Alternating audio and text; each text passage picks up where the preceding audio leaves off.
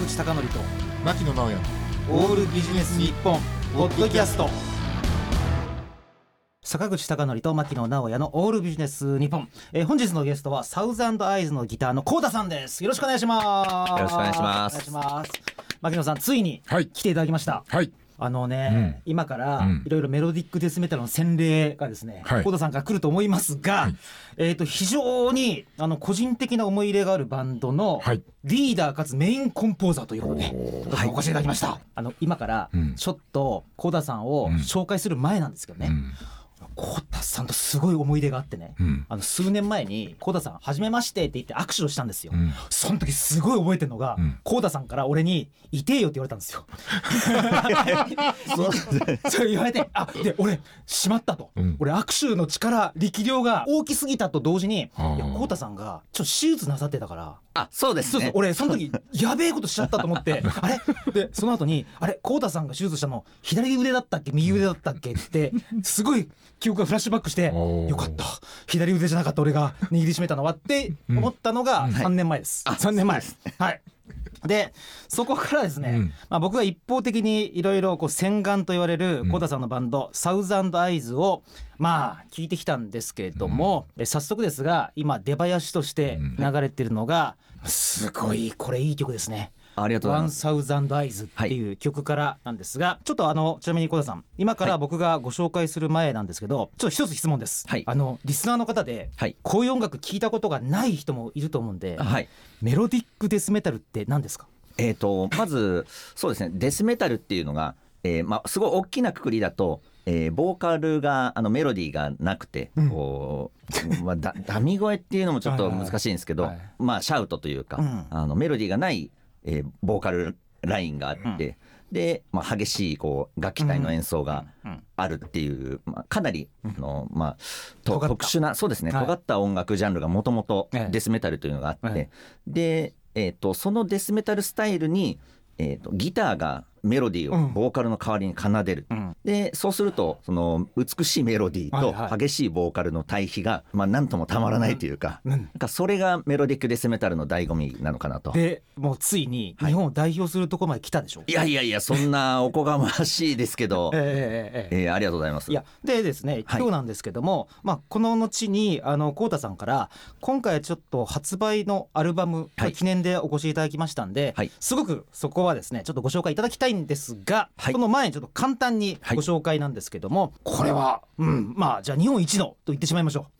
いやいや。えじゃあやばいですか？あいやまず えっとメロディックデスメタルバンドのこれリーダーと言っていいんでしょ？うあはいそうです。リーダーかつギタリストかつメインコンポーザー、はい。のコータさんです。でこれさまざまな、まあ、ラウド系のバンドに所属なさっていたコータさんが、まあ、当時の、えっとサウザンドアイズを始める前の、えっとアフターゼロのボーカルの道元さんを誘われて、あと徹さん誘われてあとはベーシストのアキラさん誘われて、えっと、これ2012年あたりからアキラさんが加わって本格指導と思っていいんですか？そうですね。ね。でこれちょっとねあのちょっと台本のまま読んじゃうんですけど攻撃的なリフワークと叙情的なギターメロディーの対比が特徴的。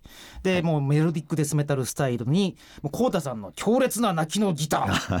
道元さんの単なるデス声だけにとどまらない表情豊かなデスボイスがその存在を個性的なものにしているということで始めていきたいんですけども。はい。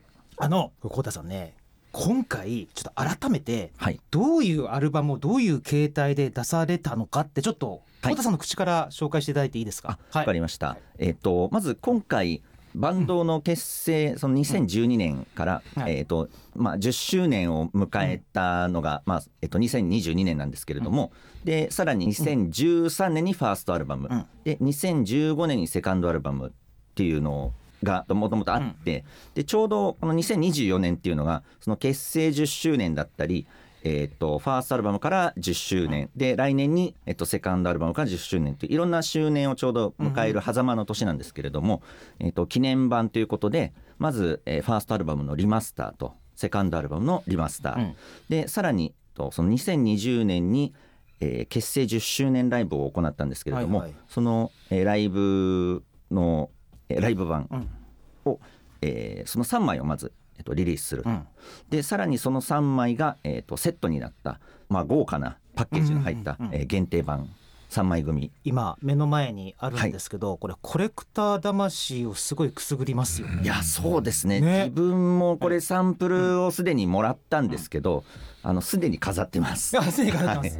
これあの小田さんこれどう言えばいいんでしょう？これ、はえっとまず紙のジャケットを開けると、はいファーストアルバム、はい。並びにセカンドのジャケットがはい。すごいかっこよく出てきて、はい。でかつさらにめくると、はい。ライブ版も含むはい。3枚がこう、まあ、見通せるっていそうですね。このアートワークは相当来られたんじゃないですか？そうですね、うん。あのやっぱりこうひ開けた時のワクワク感とか、うん。あのまあ、今あのサブスクの時代ですけどやっぱりこの版でせっかく、うん。あのこういう、まあ、豪華版を手にしてもらうからにはその開けた時のワクワク感とか、うん。なんでしょう、うん。まあやっぱり自分もあの CD 中身とかって何回も眺めちゃったりとか、はいはい。なんかあのそういう思い出があるんですけどなので手に取ってくれた人にもなんかそういう気持ちを味わってほしいなというところでいろいろこだわりました。でね幸田さん、はい。これは幸田さんお越しになるから言うわけじゃなくてね。はい。これ改めて今回感想なんですけども、はい。まずファーストアルバムはい。改めて聞くと、あれ名曲揃いですね。あありがとうございます。曲がないぐらい。だけど、はい。だけど一番驚いたのはやっぱりはい。ライブ版なんですよ、あはい。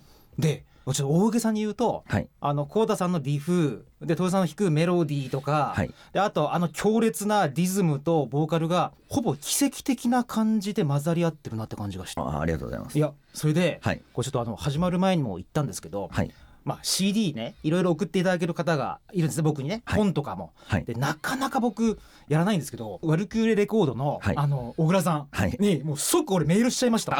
最高でした！ってこれが。ちなみにワルキューレレコードは新しい洗顔、サウザンドアイズのレコードレーベルで,、はい。で小倉さんがご担当の方なんですけど即送ってしまいまして。ああありがとうございます。これこれはかなり来たんじゃないですか？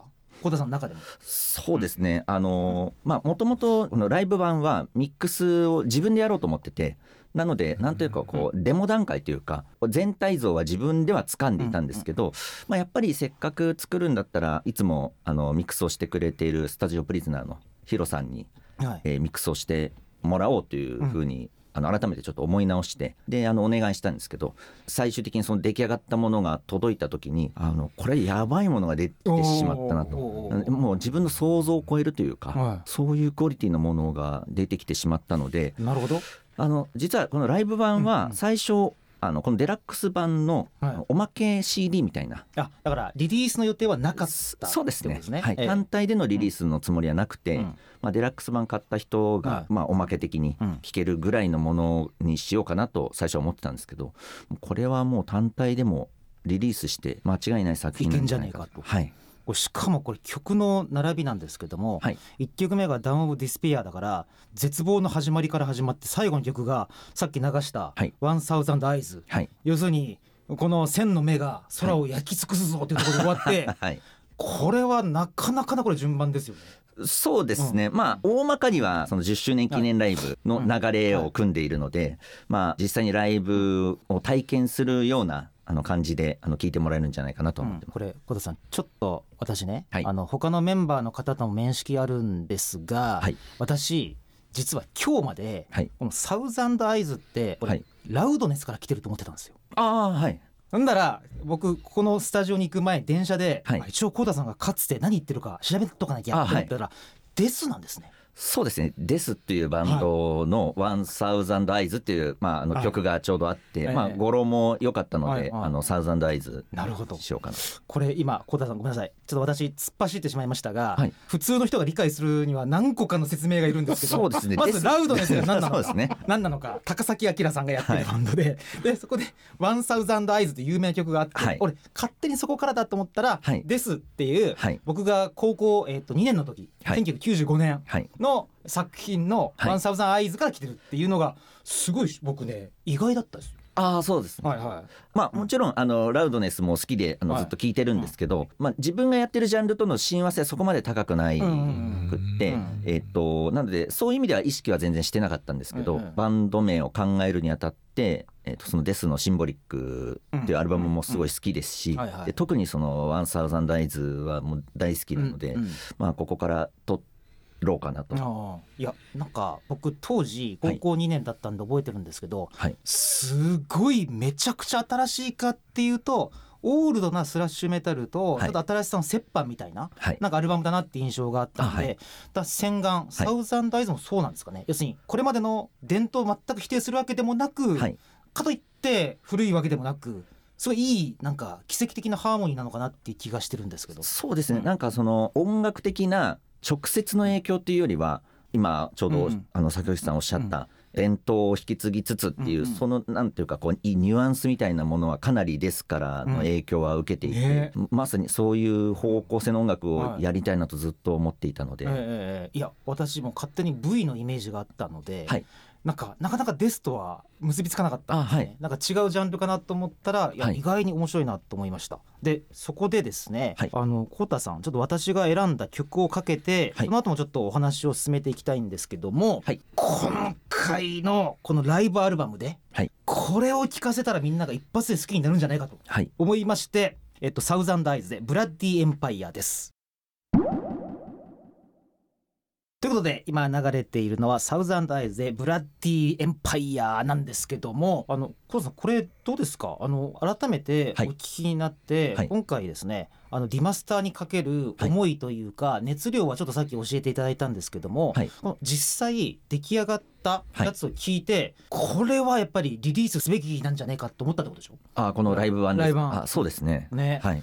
実際例えばギターがすごい聴きやすくなっていたりとか、はい。まあするんですけども、はい。個人的にびっくりしたのは、はい今のドラマーのユウトさんがはい。もちろんこのライブ版叩いてるにしても、はい。あのファーストもなんかセカンドを叩いてるかのような錯覚を覚えたんですけども。おそれはリマスターをリマスター版聞くとどういうなんか新しいなんかファンの獲得も兼ねてどんなこうところをこう特に力入れられたんですか？そうですね、えっと実はファーストのサウンド自体はそんなに何かあの不満があるわけでもなかったんですけど、まあリマスターするにあたって、まあ、なんとなく全体の音の厚みとかがギターの聴きやすさとかを、まあ、本当にあの微調整してもらったというレベルだと思うんですね。うんうんあのエンジニアのヒロさんもあのプロート向けのマスタリングだっていうふうにおっしゃってたんですけど。はいはい。なので、まあ、今までアルバムを、まあ、愛聴してくれた方がリマスターを聞いて、うん。あの違和感を感じてしまうのはやっぱり良くないですし、はいはいはい。なのでそういう意味で違和感なく聴けるし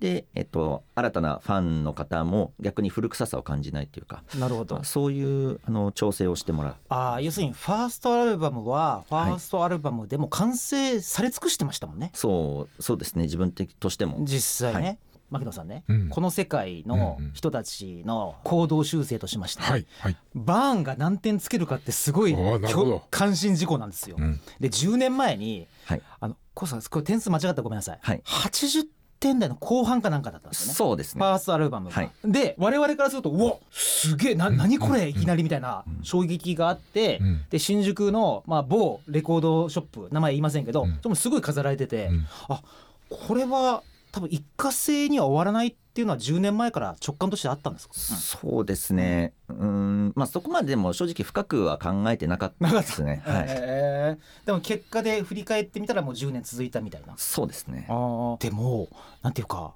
牧野さんどう思います、うん。このメロディックデスメタルの凶暴さに対して、うんこの営業妨害かもわかんないけど、うん。このメンバーの方々のクールさ。そうそうそう。あのね、うん。すごいギャップがありますよね。こうやってね。お話しさせていただくとも。う,、うんうんうん。もう、うん、そう。でそれがなんか非常に面白いなと思うんですけども、あの改めてですね浩太さんの方から、はい。なんかこのライブ版やファーストとかセカンドでもいいんですけどもはい。なんかこれちょっと聴いてもらいたいっていう曲があればちょっとご紹介したいんですけど、そう言われるとええ。難しいですけどね、えーえっとあそうですか、うん、例えば、うん。えっと、ライブ版だと「うん。えーランページ・タイラント」からのえ「エバーラスティング・トレイル」はい。この流れはええ。ぜひ聞いてもらいたいですね。え。道元の煽りとか、はいはい。あのそれから曲が終わるところでも、ええ。あの道元がお客さんを煽ったりしてるはい。声がそのまま収録されてるんですけど、うんあのそのあたりもすごく、ええ。あのライブ版ならではの聞き応えがあるかなと。これ浩太さんそのこの曲名が出ると思わなかったんですけどもはい「エバーラスティング・トレイル」とかってはい。ある意味はい。ちょっとずれちゃったら臭すぎるっていうか、はい。ことになるところをはい。こううまく洗顔サウザンドアイズのオリジナル曲に昇華させてますよね。ああこれって相当なケミストリーがあるんですか？メンバー間で。うーんうんそうですね、うん。まあしこの「エバーラスティング・トレイル」は最初あのできた時はまあやっぱり、えっとメロディアスすぎるかなと思ってあの没ろうと思ってたんですけど。アット・ザ・ゲイツ・インフレームスっぽいみたいな。そうですね、ええまあ、メンバーのいろいろ後押しとかもあって、最終的にあのこの形に仕上がったんですけど、なるほど、はい。あとこのライブ版ではい。本当に衝動のまま突き抜けていくはい。この曲の中にうまい MC が入ってますよね。そうですね。ね。あの MC どどれまあ道元さんじゃないんですけどもはい。あれは相当な洗顔の魅力になってるんじゃないですか？あーありがとうございます。本当に。結構あの自分があのこういうふうに言ってほしいっていうのを道元にリクエストしてる部分もあのあって。えなので事前にまはいあ作り込んでる MC もありますしはい。もちろんあの道元がその場でうんあの衝動的にというかあの伝えているうんそういう思いもあるんですえけど小田さんちょっと質問です。はいどれくらい支持するんですか？えっとですねどどれくらいって意味ではうんうんそんなに多くないんですけどええこの「ランページ・タイラント」の曲紹介はもう自分がリクエストしてはいはい。でやってもらったんですけどなかなかこの MC 自体が完成するまでうんう試行錯誤じゃないですけどえー、それはいい話。あのなめちゃくちゃいい話です。これいい話。え、なんていうか、はい。メロディックデスメタルのなんかはい。一発乗りでやってるみたいな感じがあったら、はい。そうじゃなく、まあそうですねそういうあの緻密にやってる側面も実際はあります。はい、いや僕、うん。一番衝撃的だったのが、うん。数年前にあの洗顔サウザンドアイズのドラマーのユートさんから「いやうちって2回しかリハーサルしないんですよ」っていう、はい。言われたのがものすごく衝撃的で、はい。えあんな複雑であんなめちゃくちゃなことやってるのに2回しかリハーサルやらないんですかって言ったら「あ全員うまいから当然ですよ」って言われたんですよ。えー、すげえって思ったらやっぱり練るところは相当練ってるんですね。そうですねなのであのやっぱりリハーサルであんまり詰めちゃうと正直ライブが自分たちも楽しめなくなっちゃうんであとは僕らの場合はいわゆるあのクリックって言って、はい。はいあのライブで演奏もうん。基本的にフリーテンポではいはい。やっててクリックを使ってないので、うん。えっとそうすると実際にライブで演奏してる時にどういうテンポであの始まって終わるのかっていうのは、まあ、変な話自分たちのノリ次第みたいなところもあるんですよね。うんうんうん。なんかそういうギリギリ感を楽しみたいっていうか、うわーこれじゃあリスナーの方に一つ楽しみが増えたと思うんですけども、あのコウタさん推薦「ランページ・タイラント」はアルバムがですねライブ版のやつに入ってる9曲目なんですけども、まあ、ある意味なんか S 系のあるあの MC が聴けるっていうね、はい。感じですごくいいんですけどまさにそこから凶暴な曲に流れ込んでいくっていうのが一つの魅力的でもあるかもしれませんね。そうか。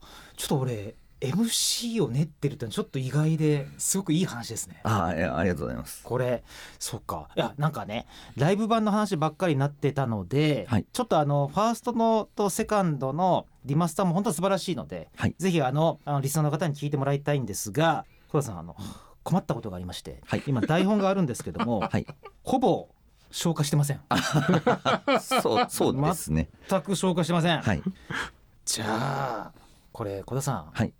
来週も引き続きということであいいですか？あありがとうございます。はいはい逆にはい、はいぜひお願いします。ということで今回ですね10周年記念限定版ということで「 Decade of Bloody Nightmare」をですね、えー、と発売された Thousand Eyes のコウタさんにお越しいただきました。ということで来週もコウタさんよろしくお願いします。お願いしますす坂口孝則と牧野直哉の「オールビジネス日本ポッドキャスト今回はここまで次回もお楽しみに。